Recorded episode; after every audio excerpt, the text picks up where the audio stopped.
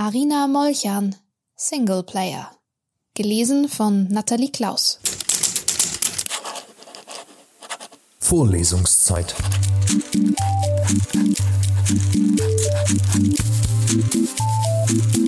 Der Geschichten-Podcast für jede Gelegenheit.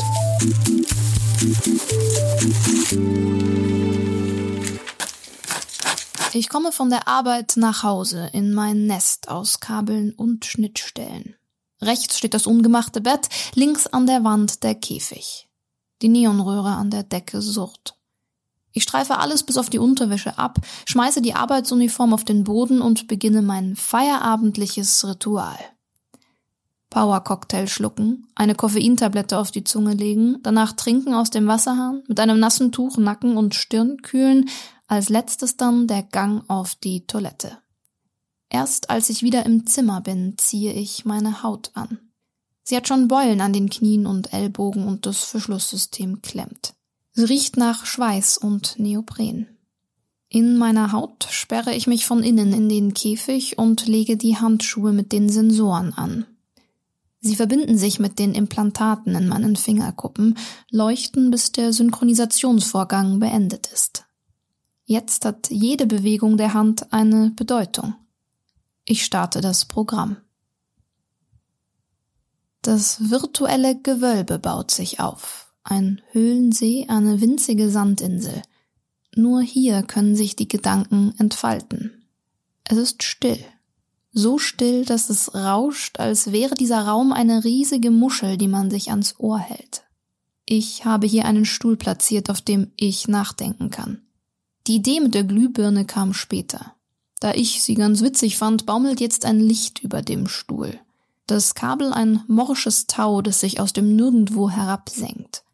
Glühender Wolframfaden, hermetisch eingeschlossen in Edelgasatmosphäre. Solche Lampen gibt es in Real Life nicht mehr. Sie müssen simuliert werden. Das Licht strömt wie flüssiger Bernstein auf meine Schultern und spiegelt sich im schwarzen Seewasser. Es fehlt nur noch jemand, der das Lichtkunstwerk wertschätzen kann.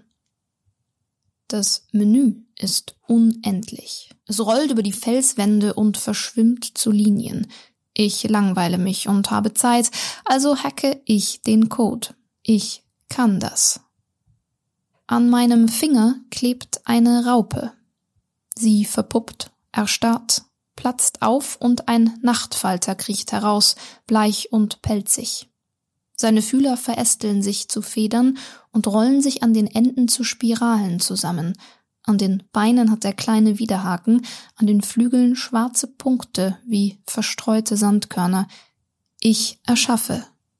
Mit einer Handbewegung jage ich die Metamorphose vor und zurück. Die Nachtschwärmerflügel entfalten sich vor mir, immer wieder in einem endlosen Loop. Mir ist alles möglich. Ich setze den Falter auf das Glas der Glühbirne und erlaube ihm, sich zu bewegen. Er tastet das Licht mit seinem Saugrüssel ab, als ob er es trinken könnte. Außer mir kann das niemand. Wie viele Menschen haben einen solchen Käfig im Zimmer stehen? Welche Wünsche erfüllt ihnen das Programm? Ich könnte Risse im Netz finden, mich in fremde Welten einschleusen, ich müsste nur die Schwachstelle im System lokalisieren. Ich trete aus meinem Käfig und beginne zu suchen. Das Datenmeer ist tief, der Tauchgang lang.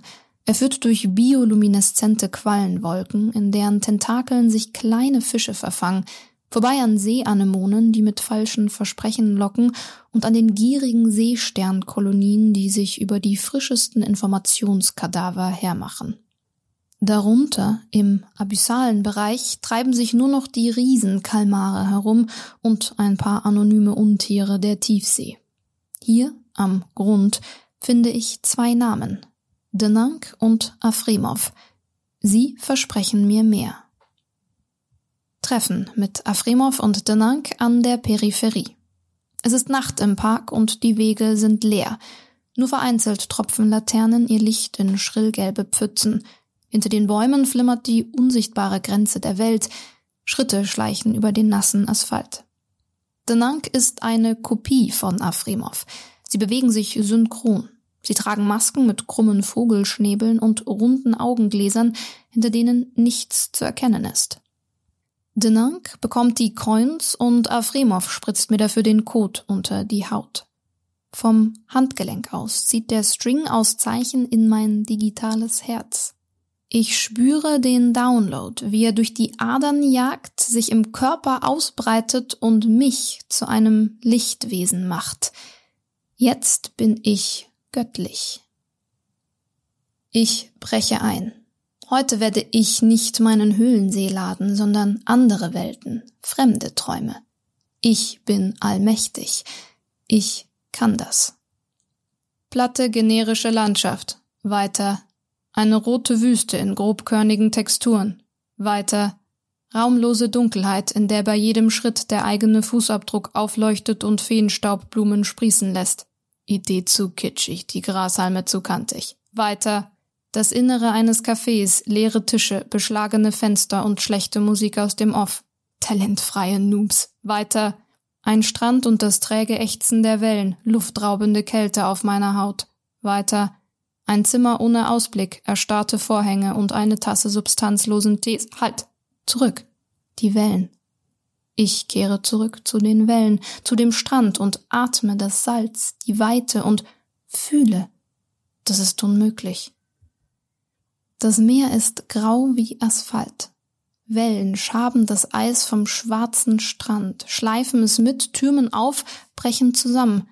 Träge. Wieder und wieder. Ein Schritt und es knirscht unter den Füßen. Die Schneekristalle zersplittern unter meinem Gewicht, drücken sich zwischen die Sandkörner. Der salzige Wind staucht mich zusammen, drängt von oben herab, von der Seite, vom offenen Meer her und füllt die Lungen mit Schwere. In der Luft mit unermüdlichen Flügeln kämpft ein Papageientaucher mit den Böen. Unmöglich. Ich öffne die Käfigtür und ziehe mir das Meer vom Kopf. Der Lüfter der Grafikkarte rauscht, mein Bett ist ungemacht, darüber flackert die Neonröhre. Ich mache einen Schritt aus dem Käfig. Die Arbeitsuniform liegt wie eine angespülte Krake auf dem Boden. Ich beginne, die Handschuhe abzustreifen, halte inne, ziehe dann die Tür wieder zu und starte erneut das Programm. Der Code leuchtet mir durch alle Adern und meine Höhle baut sich auf, meine Insel unter dem Lichtkegel. Der Raum ist eng. Die Stille drückt auf die Ohren. Die Motte reibt sich in Dauerschleife an der nackten Glühbirne. Sie macht weder ein Geräusch noch wirft sie Schatten. Was für ein Anfängerfehler. Ich rolle das Menü auf, rausche hindurch, suche ziellos nach Einstellungen und finde keine. Wer bist du? Unweit von meinem Spawnpoint in deiner Welt, auf dem Vulkansand, wölbt sich eine weiße Masse. Ein Wal? Ich trete näher. Der Kadaver des Belugas ist hart gefroren. Eis umschließt seine Schwanzflosse und Raureif überzieht den Körper. Ich fahre mit den Fingern über die Textur der Haut. Die kleinen Kristalle schmelzen unter dem Druck meiner Finger und legen kleine Risse im Hautgewebe des Tieres frei. Das Auge des Wals ist trüb, von innen beschlagen. Ein Fleck auf der Hornhaut hat die Form eines Herzens. Ich neige mein Ohr über das Tier. Im Inneren des Kadavers klingt etwas, sein Wahlgesang oder menschliches Murmeln. Ich schließe die Augen. Du gibst selbst dem Tod eine Stimme. Als ich aufsehe, sitzt der Papageientaucher auf dem gestrandeten Wal und beobachtet mich. Bist du das? Wer bist du? frage ich. Der Vogel flattert auf, und in diesem Moment sehe ich in der Ferne auf einer der Dünen kurz eine Gestalt. Du löst dich auf, und ich bleibe zurück mit dem singenden Wal. Du bist so bleich wie mein Nachtfalter. Dein Strand ist unendlich. Ich folge dem geborstenen Meeressaum, an dem die Wellen das Eis nachschieben, und besehe mir, was du hinterlassen hast. All die Tiere der Urzeit, die sich nacheinander aus dem schwarzen Sand schälen, bleiche Gerippe, seltsam schön im Schnee. Ein Pfeilschwanzkrebs, ein Nautilus, zu groß, um echt zu sein, Kieferknochen unbekannter Wesen, das Skelett eines Plesiosauriers. Ich zähle die Halswirbel. Du bist gut. Ich rufe nach dir, aber niemand antwortet. Meine Höhle erdrückt mich. Außerhalb des Käfigs schlägt deine Brandung in meinem Kopf.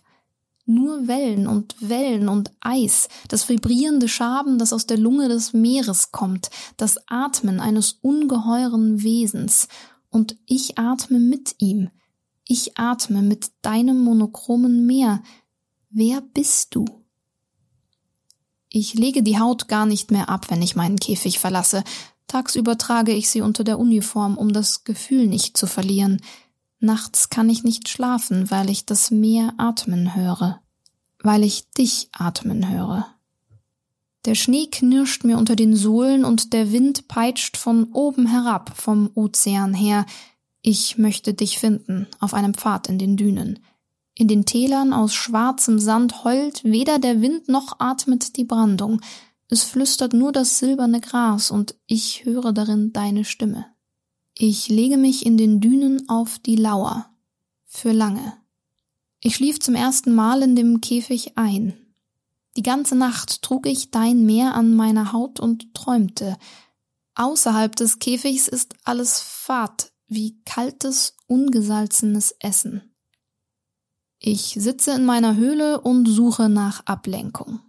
Warum nicht den See gefrieren lassen? Ich bewege die Finger. Das Licht der Glühbirne wirft bernsteinfarbene Schlieren auf die Oberfläche, ich wage einen Schritt auf das Eis und höre es unter mir ächzen, aber nur stumpf, ohne jegliche Tiefe. Ich gehe dennoch in die Dunkelheit und blicke zurück. Meine Insel mit dem Stuhl bleicht unter dem Lichtkegel, und die Schatten, die der Nachtfalter wirft, zucken bis in die Leere hinein. Wie kann so etwas Kleines einen so großen Schatten werfen? Es ist Nacht im Park an der Peripherie und die Wege sind leer. Schuhsohlen schmatzen durch die Pfützen, die Füße werden aber nicht nass. Afremov und Denank treten aus der Dunkelheit heraus. Gebt mir mehr Macht, sage ich. Und sie geben. Deine Welt gehört jetzt auch mir. Ich bin eingedrungen und bleibe. Du bist nicht mehr allein. Ich baue dir Stufen aus Bernstein in deine Dünen, betrachte das als erste Demonstration meiner Fähigkeiten. Ich habe Eissplitter gesammelt und riesige Buchstaben auf dem schwarzen Sand ausgelegt. Zum ersten Mal sehe ich dich, deutlich. Du stehst da auf einer der Dünen und blickst hinab auf mein Werk. Du bist schöner, als ich es mir vorgestellt habe. Ich genieße dein Staunen. Ich verwandle dein Meer, mache den Sand perlweiß, strandkorbweich, lege lachsfarbene Muscheln und Seetangmedusen aus. Wenn die Welle weicht, spiegelt sich der Himmel im nassen Sand. Ich bin dein Künstler. Ich schleiche wie ein Einbrecher von der Tür zum Käfig, vom Käfig zur Tür. Die Neonröhre ist durchgebrannt, aber wozu sie austauschen? Einen Wecker stelle ich mir gar nicht mehr, ich will nicht rechtzeitig aufwachen. An deinem Meer bin ich zeitlos. Du hast meine Farben verwässert, alles wieder grau gemacht. Hast du dich geärgert? Hinter dem Wall der Dünen erstreckt sich eine Ebene. Die windgebeugten Bäume weisen mich mit ihren Ästen ins Landesinnere. Es dauert trotzdem, bis ich deinen Spawnpoint finde. Es ist ein grob behauener Altarstein, verwittert und nass. Das Herz deiner Welt. Hier kommst du an. Ich beobachte, wie du dich materialisierst mit deinen bleichen Haaren und dem Papageientaucher auf der Schulter. Ich merke mir alles. Der Nachtfalter krabbelt mir über die Handfläche, immer im Kreis. Ich kann alles tun, murmle ich. Ich kann alles tun. Um es zu beweisen, hole ich aus dem Menü einen Spiegel und beginne meine eigene Metamorphose. Ich ahme dich nach, wandle mich. Alle deine Pixel legen sich in Schuppen über meine Haut, Zelle an Zelle. Wie anders es sich anfühlt, du zu sein, fast wie eine Berührung. Der Gedanke sitzt mir im Nacken, dich ganz zu besitzen. Deine Haut und die Härchen, die sich aufstellen würden, weil meine Finger kalt sind, dein Meer in all den Sachen, die auf den Boden fallen. Wirst du dich selbst lieben? Ich lasse dich an bis zum Morgen. In den Silbergrasdünen habe ich dir aufgelauert. Ich trage deine Haut und bin neugierig. Bin ich eine gute Kopie? Durchschaust du mein Spiel? Ich trete hinter dich. Dein Körper strahlt Wärme aus, das habe ich nicht erwartet. Ich strecke den Arm aus, um dich zu berühren, aber du bist schneller und drehst dich um. Ich sehe jede Sommersprosse, jede Rille in deinen vor Kälte aufgeplatzten Lippen. Du bist so schön wie das Meer.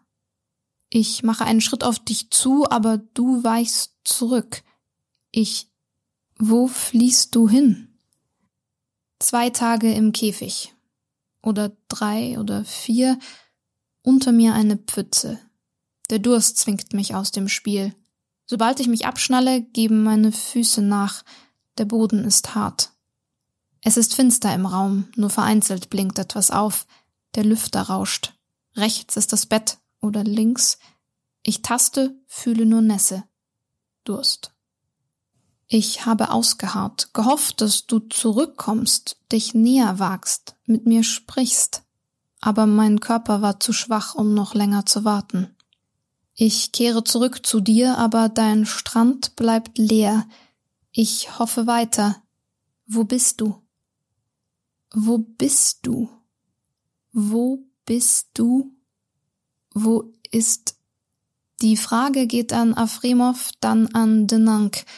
Die eine Maske löst sich auf, die andere berührt die dunklen Augengläser und ein roter Schriftzug fügt sich auf ihnen zusammen. Game over. Ich habe dein Meer gesucht und keinen Tropfen gefunden. Die Felswände meiner Hölle bauen sich auf, dann vier verkohlte Pflöcke im grauen Sand. Das Licht ist zu grell, die Flügel des Nachtfalters sind an die Glühbirne geschweißt. Er hat weder Fühler noch Beine noch Kopf. Und dann aus der Dunkelheit das anschwellende Kreischen der Stille, als käme es aus dem tiefsten. Warst du hier? Ist das deine Rache für meine Verkleidung?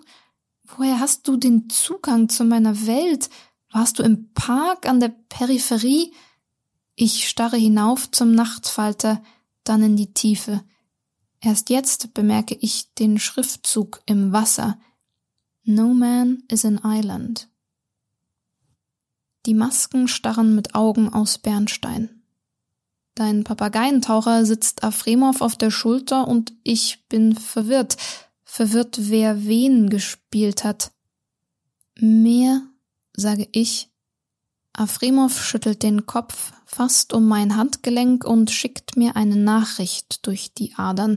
Ein Datum, eine Uhrzeit, eine Welt. Du sitzt mir gegenüber mit deinen bleichen Haaren und Wimpern in diesem Café mit der schlechten Musik aus dem Off. Ein Beluga lacht spiegelverkehrt auf der Eingangsglastür. Die Bullaugenfenster sind beschlagen, draußen schleicht der Regen umher. Von den Wänden herunter gafft uns eine Reihe Masken an, Nasen wie krumme Vogelschnäbel, augenlose Schönheiten, bedeckt mit Federn und Fischschuppen. Wir tun so, als würden wir trinken. Du legst deine Hand auf die Tischplatte, wie eine Aufforderung an mich, sie zu berühren. Um dein Handgelenk kräuseln sich glühender Wolframdraht und lachsfarbene Muschelsplitter. Sie schaben über die Tischplatte. Wer bist du? frage ich. Du hast die generische Stimme Alanda, ein bisschen tiefer, samtiger, als ich sie mir vorgestellt habe. Du fragst, hier oder in real life? In real life. Du rührst in deinem Getränk. Der Löffel schlägt gegen das Glas und bringt es zum Singen. Diese aufgesetzten Gesichter verfügen nicht über Mimik.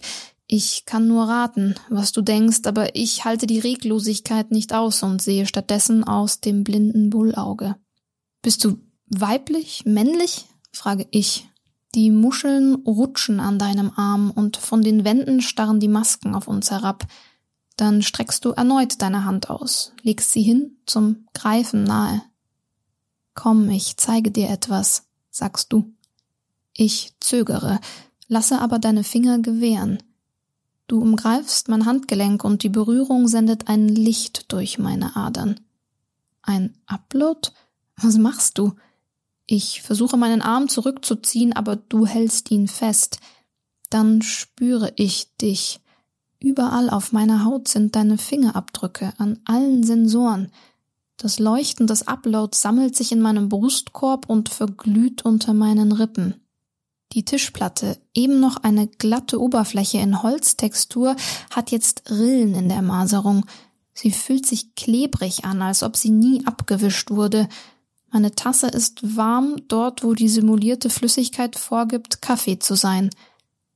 Du schiebst deine andere Hand auf meine Hälfte des Tisches und sagst, hier, fühle, das wolltest du doch.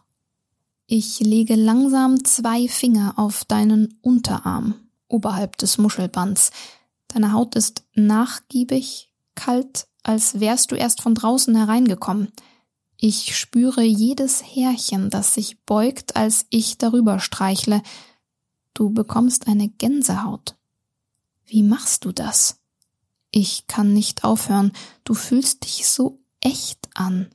Ist nur ein Code, um die Sensoren neu zu kalibrieren, sagst du und beugst dich vor, um zu flüstern, das ist noch nicht alles. Möchtest du mehr? Ein Tropfen rollt über die beschlagene Fensterscheibe. Ich nicke und strecke dir bereitwillig meinen Arm entgegen.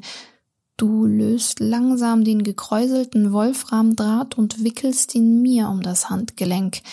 Deine Fingerspitzen streifen mich dabei leicht. Den anderen Arm auch. Ich gehorche. Während du meine Hände zusammenwebst, lasse ich dich nicht aus den Augen. Du hast Sommersprossen auf der Nasenspitze und deine Unterlippe blättert gesprungen vom Wintermeer. Ich würde so gerne Du bindest die zwei losen Enden des Glühfadens zusammen und drückst mir den Knoten unter die Haut.